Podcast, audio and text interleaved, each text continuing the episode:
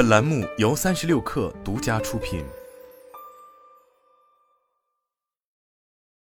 本文来自最前线。玻尿酸的抗衰地位正被一种新成分挑战，完美正常时推动走得更快。日前，美妆科技品牌完美在广州举行的完美第三届重组胶原蛋白科学家论坛上，正式推出品牌首个重组胶原蛋白二类医疗器械新品。据悉，该组产品主要面向轻医美群体，解决术后红肿、易敏、修复问题。这款产品的诞生背景是，重组胶原蛋白已成为医用敷料增长最快的成分。暨南大学细胞与组织工程专业博士、生物医药专业博士后陈伟博士表示，从目前获批的重组胶原蛋白相关医疗器械统计来看，应用最广泛的是医用敷药领域的皮肤创面辅助治疗。以激光类、射频类、光电类医美为代表，非手术类的轻医美正受更多爱美人士青睐，但仍会对皮肤屏障带来不同程度损伤。作为医美术后创面修复的核心成分，胶原蛋白可在皮肤的非慢性创面形成保护膜，加速修复。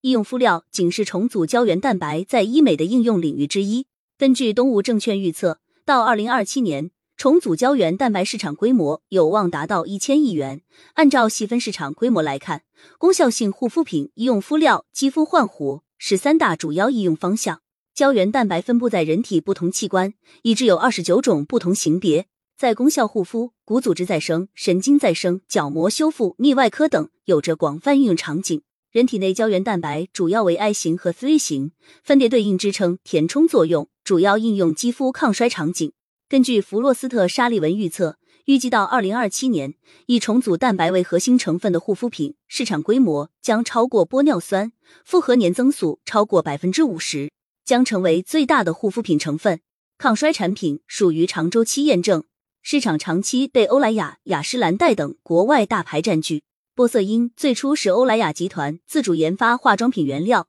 外角硫因最早则由雅诗兰黛所使用。现广泛用于该集团旗下雅诗兰黛、倩碧、海蓝之谜等品牌。在功效性护肤发展背景下，重组胶原蛋白成分带来了一些反超机会。抗衰是护肤品的唯一刚需。完美董事会主席兼 CEO 孙怀庆在媒体交流会上表示，抗衰老有着复杂的生理机制，核心是解决胶原蛋白流失。视黄醇、胜肽、玻色因可以是最佳配角，只有胶原蛋白解决了抗衰的第一性问题。不过，目前市面上重组胶原蛋白多为单链结构，真正意义上与人体完全一致的赛螺旋结构的重组胶原蛋白，在技术难度颇高。透明质酸可以通过筛选出的特定菌株直接分泌提取，胶原蛋白需要以细胞为工厂，让细胞按照工程师画出图纸翻译出恰当的肽链，同时要保证胶原蛋白分子独有的赛螺旋立体结构以及蛋白无序的翻译复制过程中不会失活。完美生物基础研究中心科学家郭朝万表示，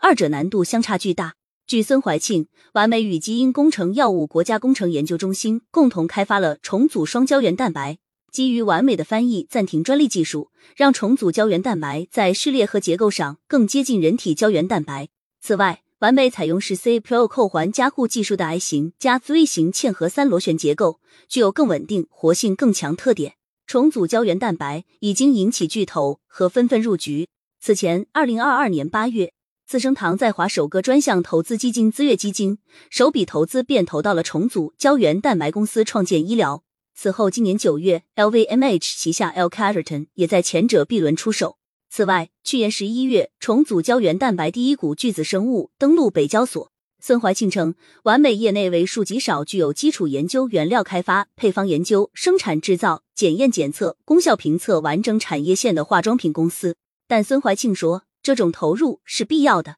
只有做到最高阶，才能和国际品牌对接。产品规划方面，完美计划在二零二六年推出重组胶原蛋白水光针三类医疗器械产品，二零二八年。推出重组胶原蛋白填充类三类医疗器械产品，二零三零年推出重组胶原蛋白人工角膜和人工关节，二零三二年推出第一款重组胶原蛋白三 D 打印的人体器官。此次论坛上，完美还联合多国院士专家发布重组胶原蛋白国际院士专家共识，共识提出了衡量高质量重组胶原蛋白的三个标准和原则，即序列一致性、结构一致性和活性一致性。